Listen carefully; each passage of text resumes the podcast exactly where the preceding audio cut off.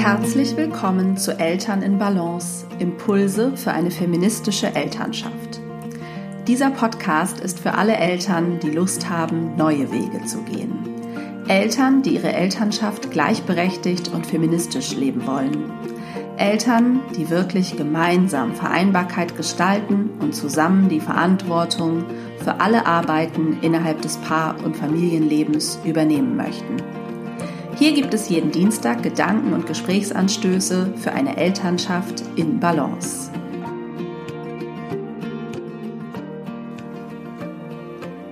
Hallo und herzlich willkommen zur neuen Podcast-Folge. Nach recht spontaner oder sagen wir eher ungeplanter Podcast-Pause.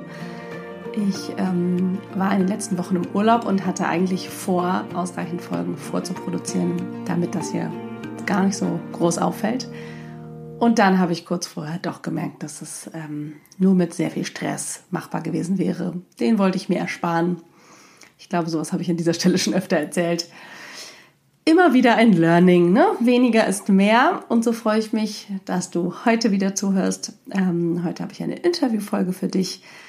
Ich habe ähm, mit zwei wunderbaren Frauen gesprochen, ähm, die zusammen mit anderen oder die zu dritt ein Buch herausgegeben haben. Das werden sie gleich erzählen und dort Stimmen gesammelt haben, Geschichten über Mutterschaft und Wissenschaft, die Unvereinbarkeit von Mutterbild und wissenschaftlicher Tätigkeit. Das ist ihr erstes Buch.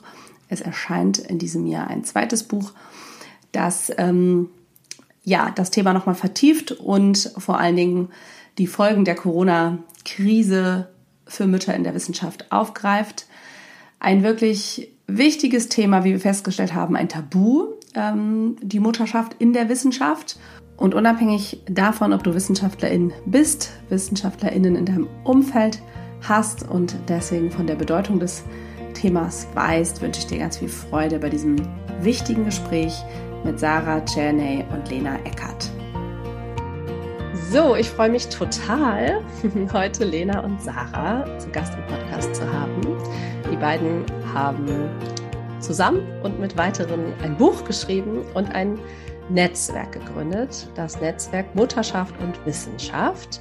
Und darüber wollen wir heute sprechen, mm, über Mutterschaft im Kontext von Wissenschaft und warum das eigentlich wichtig ist, da mal drüber zu sprechen.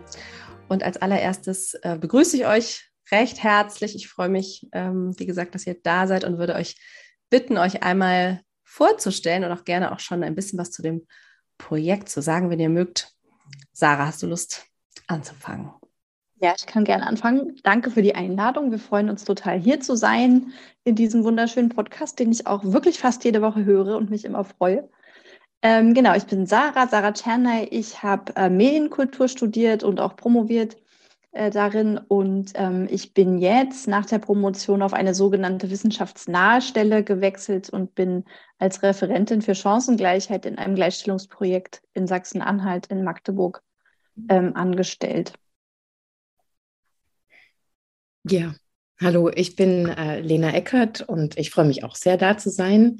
Ähm, ich habe Gender Studies äh, studiert und ähm, also bin auch promovierte Genderwissenschaftlerin ähm, und beschäftige mich eigentlich in den letzten zehn Jahren hauptsächlich mit Bildungswissenschaft, der Schreibforschung und äh, auch bin auch medienwissenschaftlich unterwegs. Ähm, aber mich zeichnet als Genderwissenschaftlerin tatsächlich auch dieser Blick eben auf Geschlecht oder dif generell Differenzen ähm, aus. Und das ist auch mein, mein großer Analysezustand und hat mich auch dann im Endeffekt mit auch zu unserem Thema äh, Mutterschaft in der Wissenschaft und Mutterschaft und Wissenschaft äh, gebracht. Und bin derzeit äh, in Frankfurt-Oder an der Viatrina als akademische Mitarbeiterin beschäftigt. Mhm. Ja, sehr spannend. Ähm, als ich frage mich natürlich als nächstes noch, wo ihr euch mal kennengelernt habt. Das äh, war an der Bauhaus-Uni Weimar. Da bin ich äh, nach meinem Master direkt äh, als wissenschaftliche Mitarbeiterin eingestiegen, ziemlich blauäugig auf eine Promotionsstelle und bin glücklicherweise mit Lena in einem Büro gelandet. Ja. Und Lena war schon Postdoc und war quasi meine feministische Antreiberin. Mhm. Mein, mein Stachel sozusagen. ja, ich kam damals gerade aus dem Ausland zurück. Also ich habe äh, in, in England und in den Niederlanden äh, promoviert und kam dann nach Deutschland zurück 2010 und eben an die äh, Medienwissenschaftliche Fakultät an der Bauhaus-Universität in Weimar und ja, bin dann da ähm, ja, mit einem Gender-Projekt auch hingekommen, äh, Gender in der Lehre. Und so habe ich dann auch da mich in der medienwissenschaftlichen Fakultät so ein bisschen reingepflanzt mit dieser Gender-Perspektive und habe ähm, ja so ein bisschen vielleicht subversiv auch infiltriert und ähm, hat Spaß gemacht, weil ich äh, Sarah kennengelernt habe und auch noch eine andere Kollegin, und zwar äh, Silke Martin, die auch Mitherausgeberin ähm, unseres Buches ist. Also dieses Mutterschaft und Wissenschaft, ähm, die Unvereinbarkeit von äh, Mutterbild und wissenschaftlicher Tätigkeit. Und wie es zu diesem Buch gekommen ist, ist äh, mag Sarah vielleicht ganz kurz mal anschneiden. Ja, genau. Also ähm, wir waren eben beide oder wir waren alle drei wissenschaftliche Mitarbeiterinnen auf verschiedenen Qualifikationsstufen. Also ich war die jüngste und noch ganz am Anfang der Promotionsphase. Silke und Lena waren promoviert. Und Silke war die einzige, die Kinder hatte äh, von den Kolleginnen, die wir so kannten auf dem Flur und so. Silke hat Zwillinge, die sind inzwischen 15, ne, Lena? Ja. Genau, damals waren die eben noch klein und ähm, dann hat Lena ihre Kinder bekommen und ich als Letzte. Also wir haben jeweils zwei Kinder. Ähm, und uns ging es jeweils so, dass wir irgendwie in so einen Schockmoment kamen mit dem Mutterwerden und sowas wie, warum hat uns das eigentlich keiner gesagt? Also warum ist das kein Thema und warum geht das so sehr, also so, so wenig zusammen mit der wissenschaftlichen Tätigkeit, die wir so gewohnt sind und über die wir uns so definieren? Und darüber sind wir dann in Austausch gekommen und dann kam eben 2018 die Idee, da würden wir gern zusammen ein Buch zu machen. Ähm, wir kannten uns eben auch aus anderen Schreibzusammenhängen und hatten dann aber Lust, ein wissenschaftsnahes Buch, aber keine reine wissenschaftliche Publikation zu machen zu dem Thema. Mhm. Ja, spannend. Ähm, mir ist das äh, Thema oder dass es überhaupt ein Thema ist, ähm, Mutter in der Wissenschaft zu sein. Ähm, ich glaube, vor allen Dingen sicherlich in meiner Arbeit jetzt als systemische Beraterin und Coach begegnet, ähm, wo es durchaus Klientinnen gibt, die auch mit diesem, die Wissenschaftlerin sind und mit dem Anliegen der Unvereinbarkeit sozusagen kommen und sich fragen, also auch teilweise Austausch suchen und sich fragen, ja, wie kann ich damit umgehen? Und der, dann auch eher die Frage, bleibe ich in der Wissenschaft oder wechsle ich? Natürlich weiß ich aber auch, dass es in anderen Branchen auch ein Thema ist. Also ähm, äh, genau, und ich, ich habe ja selbst angewandte Kulturwissenschaften studiert, habe mich sozusagen auch ähm, eher aus wissenschaftlicher Perspektive mit dem Thema Gender äh, unter anderem beschäftigt. Und mir fiel natürlich auch schon immer auf, also ich fand es immer spannend, also gibt es natürlich schon mal eher ein paar Professorinnen ähm, als vielleicht auch in anderen äh, Fachbereichen, aber auch äh, damals weiß ich, dass das ähm, an der Uni thematisiert wurde hat mich aber immer nicht so richtig interessiert, weil, weil für mich klar war, ich bleibe nicht in der Wissenschaft. Ähm, finde das jetzt aber total wichtig, ja, darüber zu sprechen. Und ähm, vielleicht fangen wir wirklich sozusagen mit dem, mit dem dicksten Brett in dem Sinne an. Ähm, ich hatte mir, äh, hatte dich ja auch gefragt, Sarah, äh, ne, worüber wollen wir auf jeden Fall sprechen. Es gibt so ein paar Fragen, äh, die wir auf jeden Fall auch noch besprechen. Warum brauchen wir dieses Netzwerk und so weiter? Und du hast dann aber als erstes gesagt, naja, das Thema ist einfach ein Tabu. Also deswegen müssen wir darüber sprechen. Und ähm, ja, lass uns da doch vielleicht anfangen. Also ihr, du hast ja, oder ihr beide ja schon thematisiert, ihr habt mit dem Mutterwerden gemerkt, okay, was ist hier eigentlich los? Äh, sozusagen, irgendwie, wieso hat uns das keiner gesagt? Was äh, hätte euch jemand sagen sollen und wie habt ihr überhaupt gemerkt, ähm, dann anscheinend ja mit dem Mutterwerden, dass das Muttersein im Kontext der Wissenschaft ähm, so ein Tabu ist? Also es ist sicherlich äh, in ganz vielen äh, Berufsfeldern schwierig, äh, Mutterschaft mit ähm, ja, einer, ja, einem Job zu vereinbaren oder vielleicht auch mit einer Karriere. Ähm, aber der Wissenschaftsbetrieb, ähm, der zeichnet sich durch, ja, ich würde jetzt mal drei zentrale Punkte nennen, äh, äh, wie Flexibilität, Internationalisierung ähm, und diese ja, intellektuelle Arbeit, die sich durch bestimmte Anforderungen auszeichnet, nochmal ganz besonders aus und äh, läuft eben sowas wie einem ja, wie Familienarbeit, ähm, die eben ge gemacht werden muss, sobald Kinder äh, da sind, ähm, läuft dem eben entgegen oder, oder widerspricht sich oder äh, ja, ähm, verursacht einfach Kollisionen. Und es ist einmal halt diese Flexibilität, die im Wissenschaftsbetrieb von dir gefordert wird. Es ist vor allem zeitlich halt, dass du ähm, zeitlich flexibel bist, dass ganz viele Veranstaltungen zum Beispiel abends stattfinden, ähm, dass ganz viel informelles Wissen, ähm, ganz viel Networking, ganz viel Netzwerken äh, passiert eben genau dann in diesen ähm, Zusammenhängen, die dann gehen, also außerhalb der Kernarbeitszeit stattfinden. Ähm, dann natürlich die Internationalität. Also das heißt, es wird eigentlich von allen WissenschaftlerInnen gefordert, dass sie äh, auf Kongresse fahren, mehr, mehrmals im Jahr, dass sie zu internationalen Forschungsaufenthalten, äh, zu Gastdozenturen äh, oder Gastprofessuren äh, fahren. Und das ist natürlich mit kleinen Kindern nicht machbar und mit äh, Schulpflichtigen schon gar nicht so schulpflichtige mhm. Kinder einfach mal für ein halbes Jahr, ein Semester oder zwei Semester äh, umzupflanzen in ein anderes Land. Ähm, ja, kann man machen, aber also alles, was das an Rattenschwänzen mit sich zieht, ist extrem aufwendig und vielleicht auch emotional fordernd und so weiter. Mhm. Das andere ist natürlich, dass es, äh, dass Wissenschaft eine hochgradig intellektuelle Arbeit ist. Das heißt, sie erfordert hohe Konzentration, ähm, aber eben auch Muße und Leerlauf zum Denken. Ähm, und das ist einfach verdammt schwierig in einem Fulltime-Job mit einem, also ne, 100 Prozent der Arbeitszeit ja. plus 100 Prozent der Familienarbeitszeit, wenn man sie sich mit einem Partner oder einer Partnerin teilen kann, schön und gut. Es bleibt aber trotzdem zusätzliche Arbeit und Arbeitszeit, die eben auch Konzentration erfordert und keine Musezeit ist und keine Zeit zum, zum Denken und zum zur Ruhe kommen oder sogar Selbstfürsorge, Selbstsorge für mhm. sich selbst. Ne?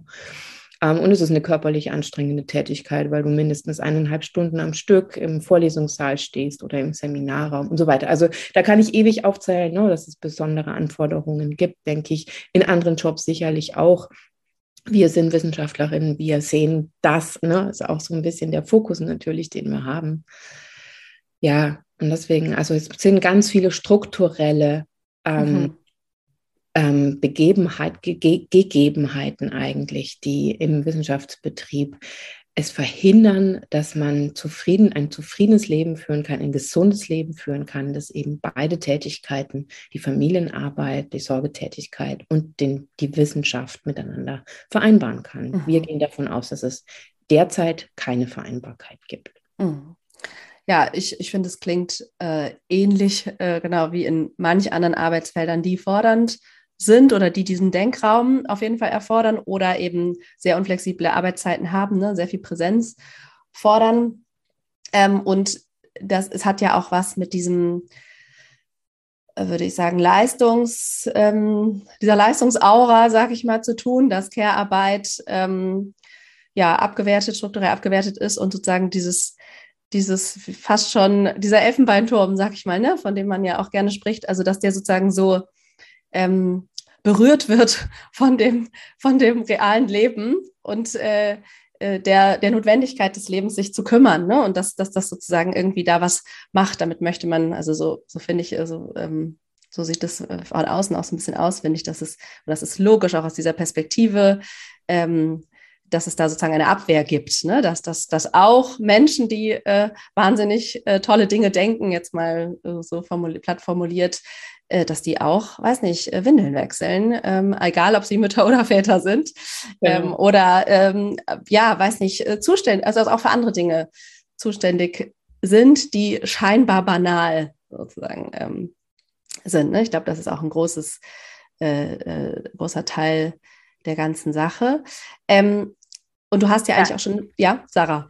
Ich würde total gerne einhaken, ja. genau an dem Punkt, mit dem, ja. ne, dass sozusagen solche Genies mhm. auch Windeln wechseln. Mhm. Ich glaube, also sozusagen, du hast ja nach dem Tabu gefragt und ich würde sagen, das ist ein doppeltes oder vielleicht kann man mhm. auch sprechen von einer Leerstelle.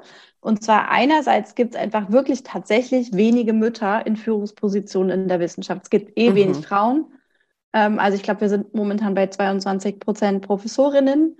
In den Naturwissenschaften sind es 15 Prozent. Ähm, und Mütter sind davon nochmal sehr, sehr viel weniger. Und es gab letztes Jahr eine Studie ähm, zum wissenschaftlichen Nachwuchs, als der wir ja gelten unterhalb der Professur, was wirklich absurd ist, auch als Begriff.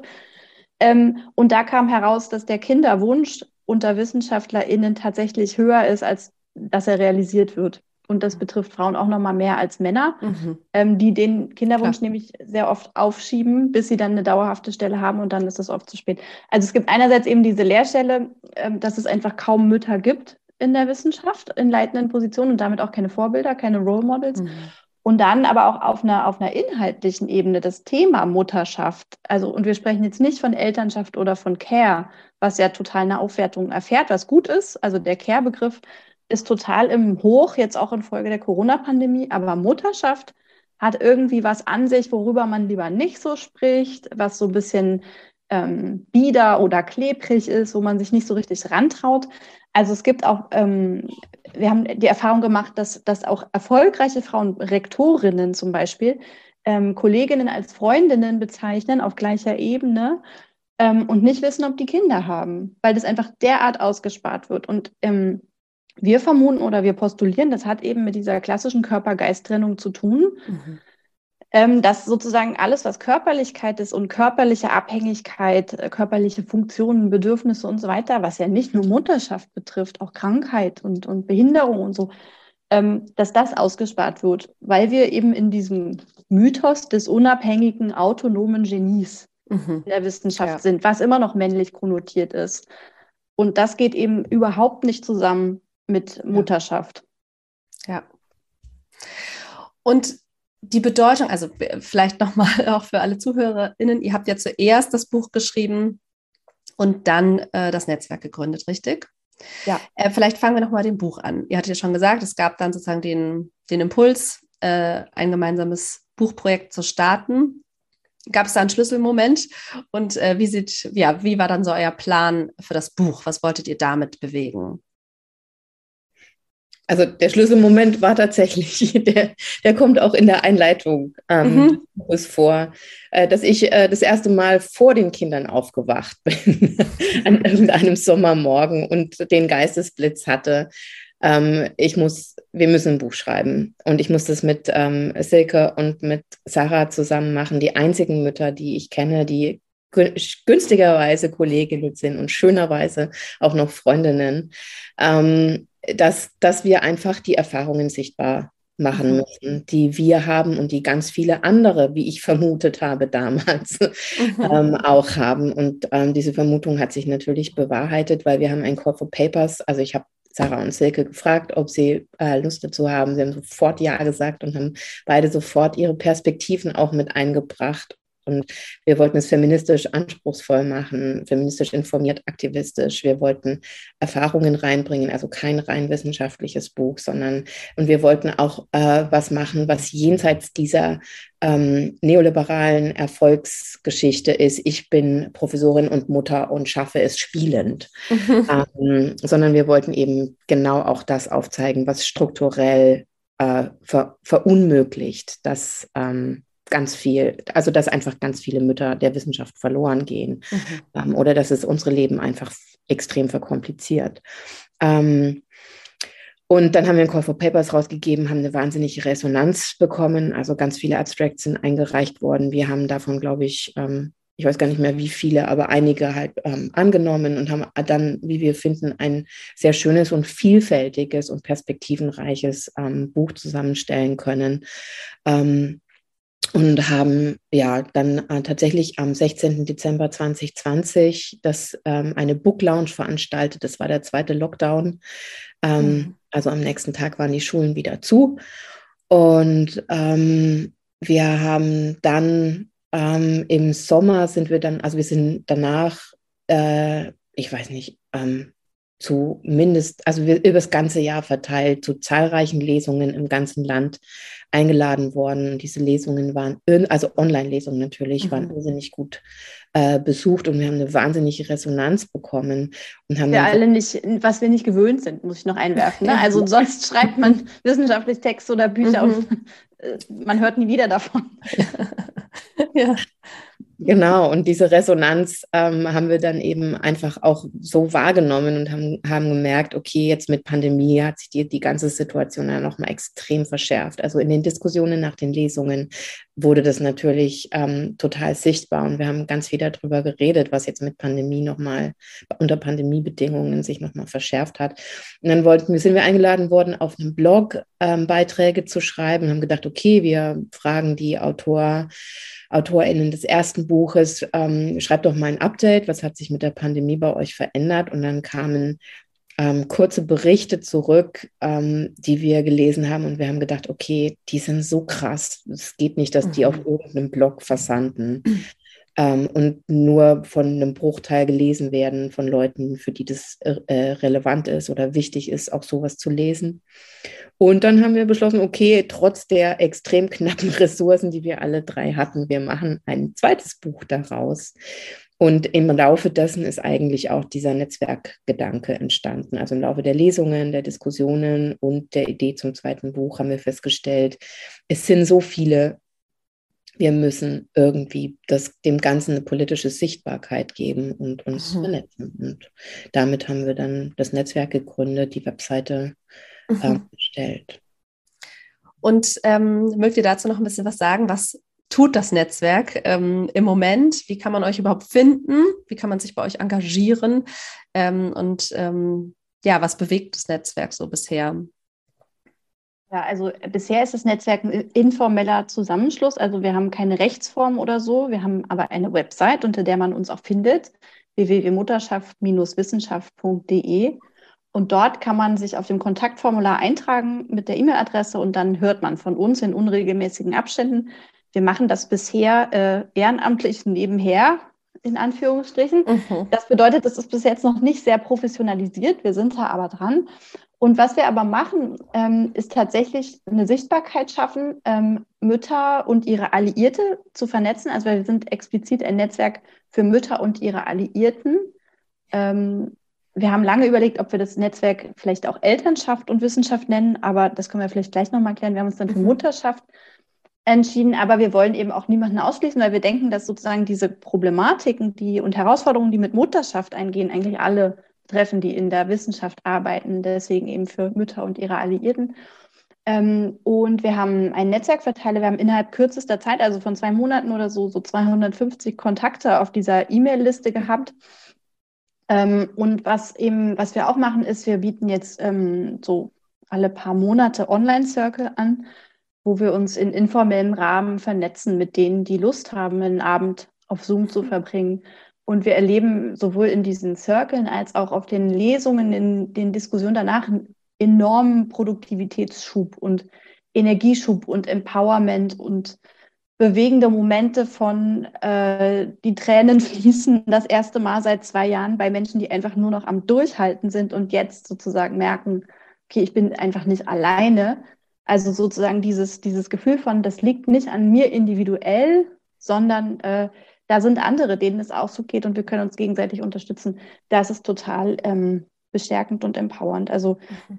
im Moment ähm, leistet das Netzwerk Sichtbarmachung, Empowerment, ähm, mhm. Vernetzung. Was wir auch haben, sind Lokalgruppen. Also ähm, wir haben schon, ich glaube, zwölf Lokalgruppen oder so auf der Website eingetragen, die sich überall in Deutschland gegründet haben und die sich dann eben auch tatsächlich in Präsenz mhm. treffen mit Menschen vor Ort, die Lust haben, sich zu dem Thema zu engagieren. Mhm. Ja. Und was ähm, tatsächlich jetzt das längerfristige Ziel ähm, dieser Netzwerkbildung ist, sich mit anderen Netzwerken zu vernetzen, also auch mit ähm, Frauennetzwerken, mit Wissenschaftsnetzwerken. Ähm, es gibt da draußen einiges, äh, einige Netzwerke, die die gleichen Ziele haben, die ähnliche Anliegen haben wie wir. Ähm, und es geht darum, einfach auch eine politische Schlagkraft zu, ent, zu entfalten und tatsächlich an äh, Gremien, an Förderinstitutionen wie DFG, äh, wie BMBF, ähm, wie den DAAD, ähm, auch die Hochschulrektorinnenkonferenz zum Beispiel muss ähm, dazu Stellung beziehen, wie sie Mütter ausschließt mhm. derzeit und vielleicht in der Zukunft nicht mehr ausschließen will. Also das sind tatsächlich die ähm, weiterführenden äh, Ziele von mhm. ähm, uns, von unserem Netzwerk und auch von anderen. Und ähm, wir denken, dass sich da wahnsinnige Synergien ergeben können in der ja, längerfristigen, näherfristigen Zukunft, werden wir sehen, ähm, wie die Ressourcen gelagert sind. Aber wir sind jetzt zum Beispiel auch ähm, ähm, beim, bei der Jahrestagung der GEW, also der Gewerkschaft für Erziehung und Wissenschaft, eingeladen und äh, werden dort ein Panel moderieren zu Vereinbarkeit, wie, wie, wie wir sagen, eher Unvereinbarkeit. Ja. Ähm, und ja, also ich denke da oder wir denken, da, da wird sich noch einiges ergeben und wir werden, wir haben ja auch schon Forderungen formuliert in dem zweiten Buch, ähm, das jetzt ähm, im Frühsommer erscheinen wird, haben wir ein Manifest mit drin, mhm. der ganz klare Forderungen äh, mhm. formulieren und stellen. Mhm. Ja, spannend. Vielleicht äh, können wir da noch ein bisschen drüber sprechen, weil ich jetzt, ähm, weil mich natürlich auch interessieren würde, was würdet ihr sagen mit dieser Kraft des Netzwerks, also dass es das braucht und dass es auf individueller Ebene bestärkend ist und, und dass es das aber auch zur Veränderung von Strukturen braucht glaube, das ist, das ist dann irgendwie auch sehr offensichtlich. Ähm, ähm, ja, und mit diesem Netzwerk sozusagen im Rücken und eurer Vision, ähm, was ist das, was ihr seht, ähm, was sich ändern müsste für Mütter in der Wissenschaft? Und daran schließen sich ja eure Forderungen vermutlich an.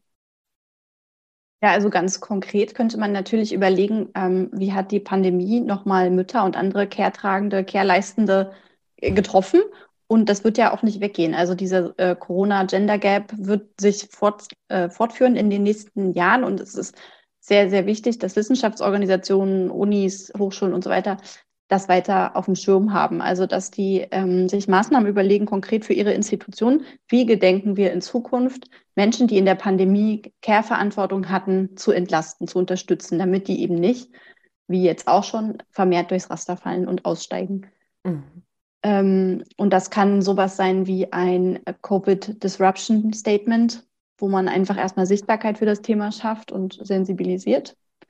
Ähm, oder das kann auch sein, was Jutta Almendinger neulich formuliert hat auf einer Veranstaltung, ähm, dass äh, Promovierende oder auch Menschen in Qualifikationsphase ähm, ein Schreiben von ihrem Betreuenden unterschreiben lassen, dass sie sozusagen in welcher Phase sie nicht arbeiten konnten und sich das mhm. bestätigen lassen, um das dann Bewerbungen beilegen zu lassen. Genau, dann sollten sämtliche Auswahlkommissionen diverser besetzt werden, Entscheidungspositionen diverser besetzt werden, nicht nur mit Müttern, sondern auch mit allen möglichen anderen Menschen, was bisher eigentlich äh, ja leider mhm. selten der Fall ist. Damit unterschiedliche Perspektiven einfließen und zum Beispiel in so Auswahlkommissionen bei Berufungsvorträgen oder auch bei anderen Positionen, die zu besetzen sind, ähm, darüber, dass einfach ein Thema ist, dass Menschen unterschiedliche Lebensläufe haben, unterschiedliche Startbedingungen und darauf Rücksicht genommen werden kann. Mhm. Und was ich auch nochmal spannend finde, ist, wie seht ihr die Rolle der Alliierten, die du ja äh, auch erwähnt hast? Also, oder wo seht ihr sozusagen die, ähm, die nächste Gruppe, den nächsten Hebel sozusagen, äh, die sich beteiligen könnten äh, an diesen Veränderungen? Also, wo es vielleicht auch einfach am naheliegendsten ist. Also, die größte Macht haben, oder? Ne? Also, ja, genau. Ich meine die wichtigsten Alliierten sind die mit der größten Macht. Und das mhm. sind die Menschen, die eben an Stellschrauben drehen können, die zum Beispiel Stipendiumsausschreibungen verändern können, so dass eben nicht ähm, ja, dass eben Mütter nicht ausgeschlossen werden, dass es, dass es, dass das akademische Alter gezählt wird und nicht das biologische Alter, ähm, dass ähm, zum Beispiel äh, Langzeitstipendien beim DAAD durchaus einen Kinderzuschlag äh, bekommen, aber Kurzzeitstipendien nicht.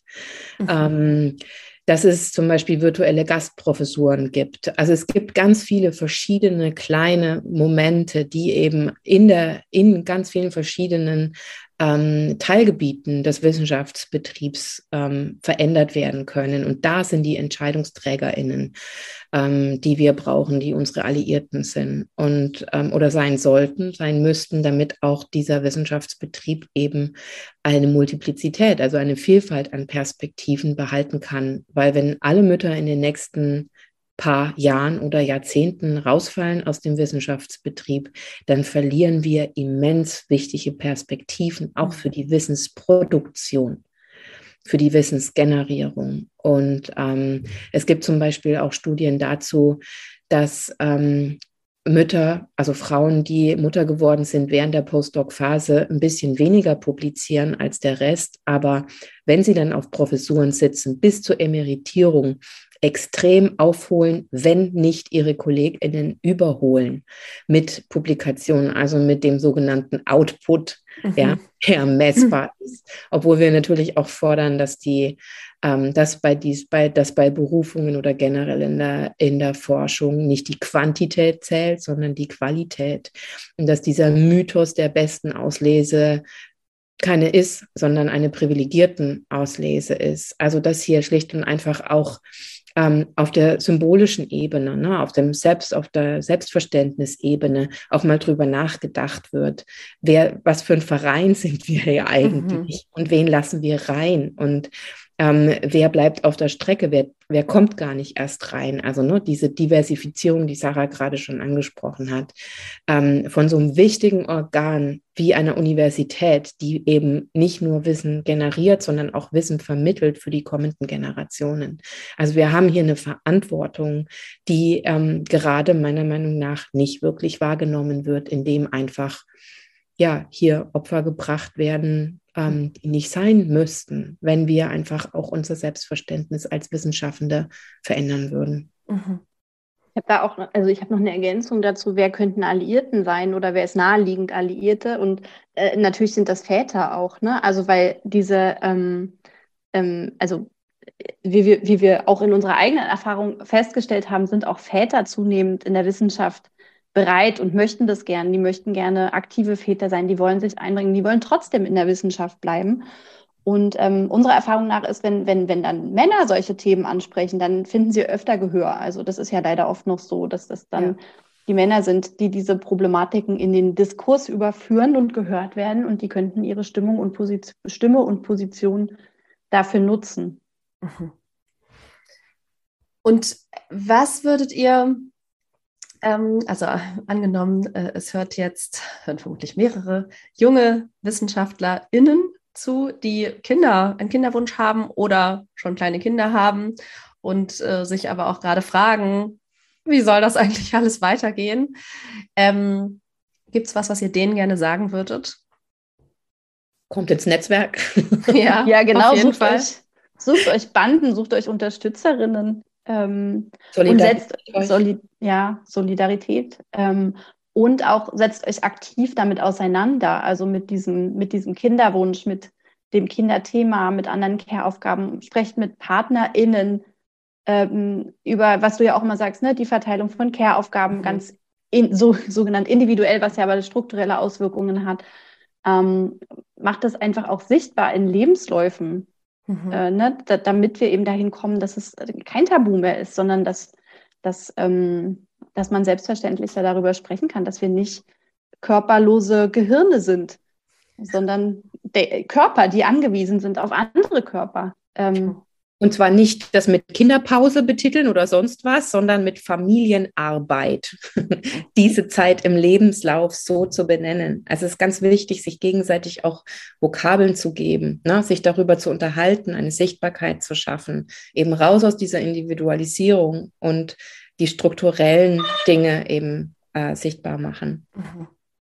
Gleichzeitig würde ich auch gerne noch äh, hinzufügen, was natürlich auch im Wissenschaftsbetrieb ist, ist, äh, also man, wir sind auch enorm privilegiert. Also im Vergleich mit anderen Berufsgruppen haben wir sehr viel, wir haben kulturelles Kapital, wir haben zu einem gewissen äh, Grad auch ökonomisches Kapital, auch wenn das oft durch die Befristung sehr prekär ist. Aber genau, also es sind auch einerseits ganz gute Bedingungen, um Kinderwünsche zu realisieren, weil eben genau die Flexibilisierung und Flexibilität, die man ständig beweisen muss, auch dazu führt, dass man es eben zum Teil auch ganz gut vereinbaren kann in bestimmten mhm. Phasen. Mhm. Also auch so ja. ein bisschen so eine Ermutigung, ähm, sich nicht abschrecken zu lassen und zu denken, wenn ich in der Wissenschaft weiterkommen will, kann ich mir das nicht erlauben. Mhm. Das wäre halt auch ja. äh, irgendwie die falsche Botschaft.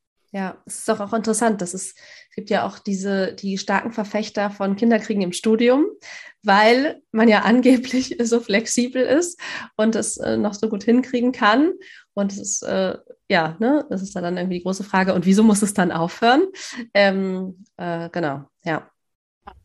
Ja.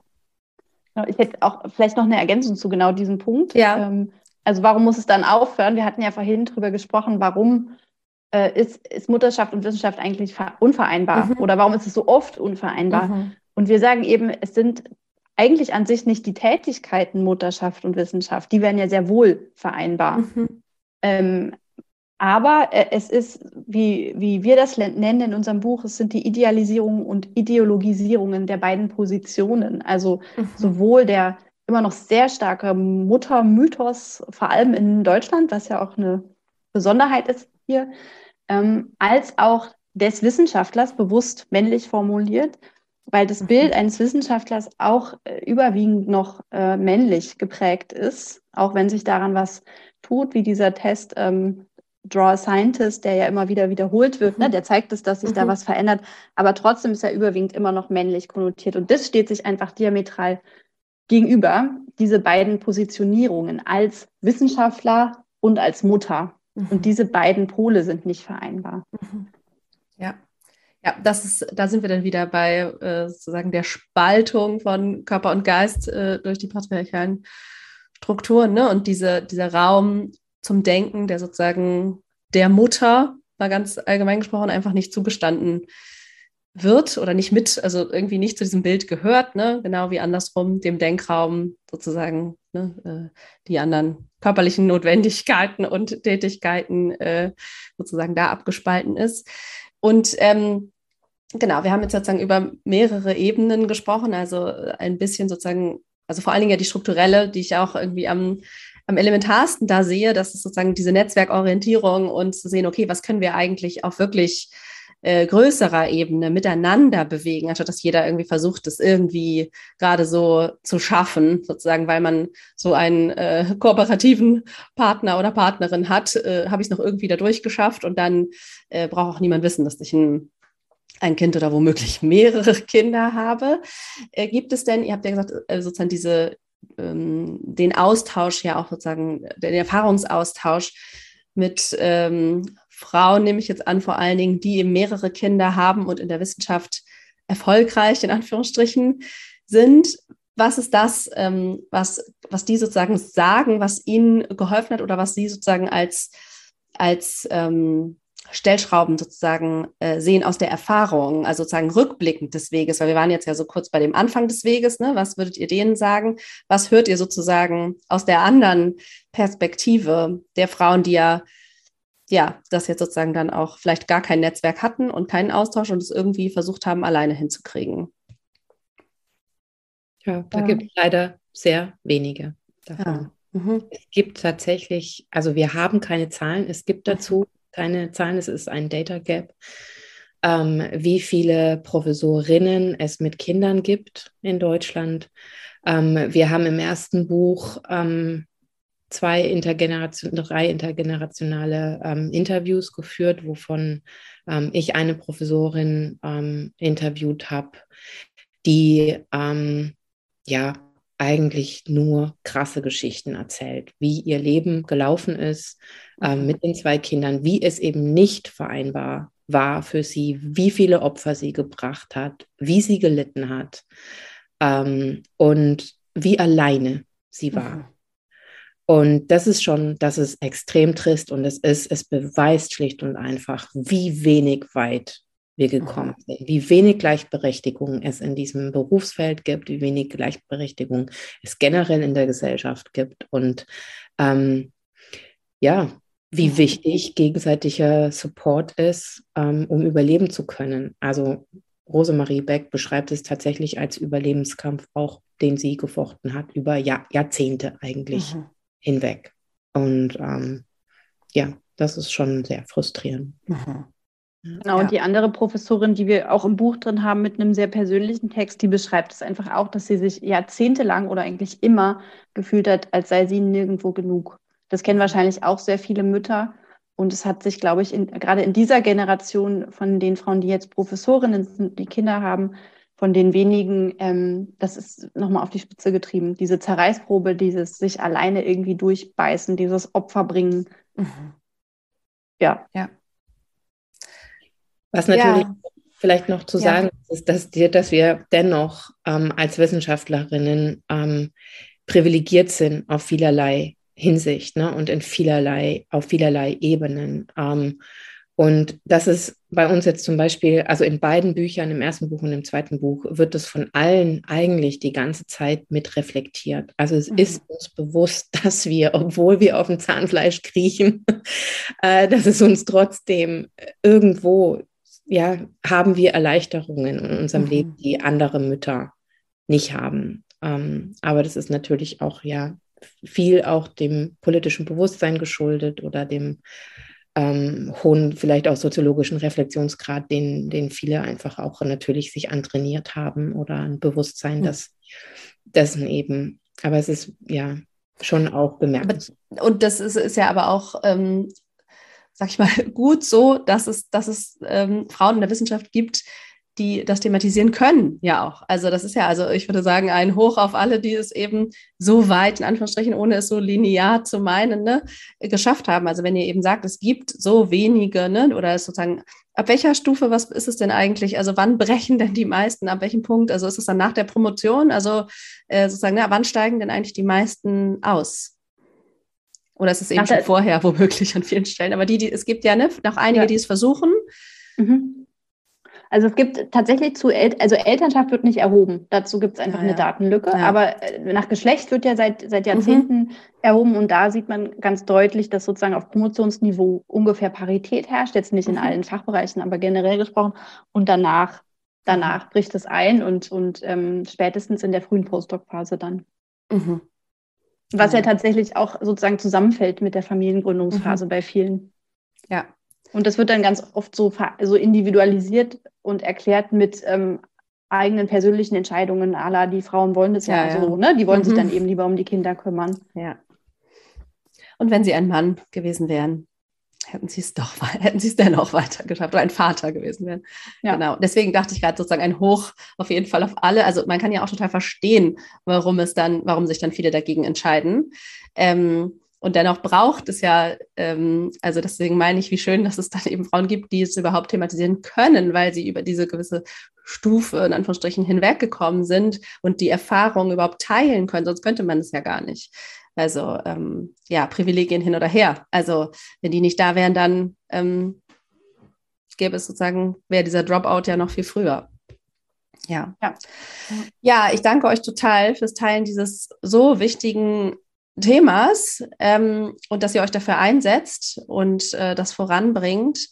Ähm, ich finde, das ist ja auch irgendwie immer wieder ermutigend äh, zu hören und ich bin auch si bin sicher, es, es gibt auch noch viele, die in der Wissenschaft aktiv sind und trotzdem von euch noch nichts gehört haben und die das eben total dringend brauchen. Also gerade an diesem Punkt des Zweifels ne, braucht man ja diesen Austausch auch so besonders stark. Oder wenn man sich gerade fragt, ne, welchen Weg will ich überhaupt einschlagen?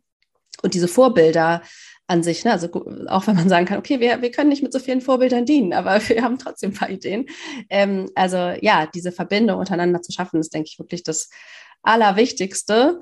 Ähm, ja, ich möchte euch nicht das äh, Wort abschneiden, sondern euch nochmal die Chance geben, ähm, zu ergänzen oder hinzuzufügen, was euch noch ganz wichtig wäre zu sagen wer auch immer. Ja, wir freuen, mhm. genau, ich, ich würde am Ende sagen wollen, dass wir uns natürlich immer freuen über Kontaktaufnahmen. Wir freuen uns über E-Mails oder auch, wir sind auch auf Twitter zu finden.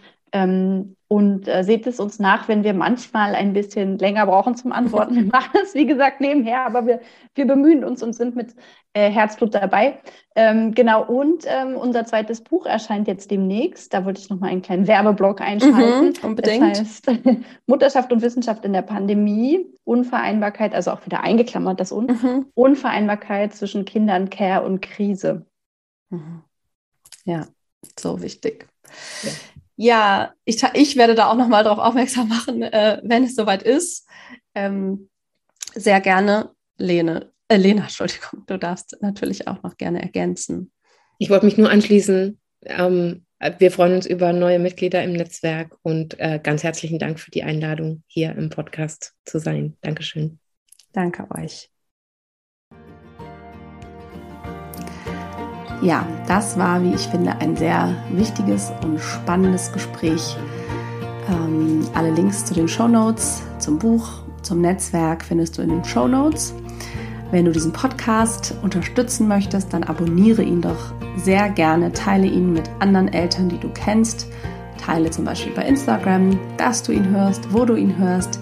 Bewerte ihn, gib ihm 5 Sterne bei Spotify oder und bei iTunes. Da kannst du auch eine Referenz für den Podcast schreiben.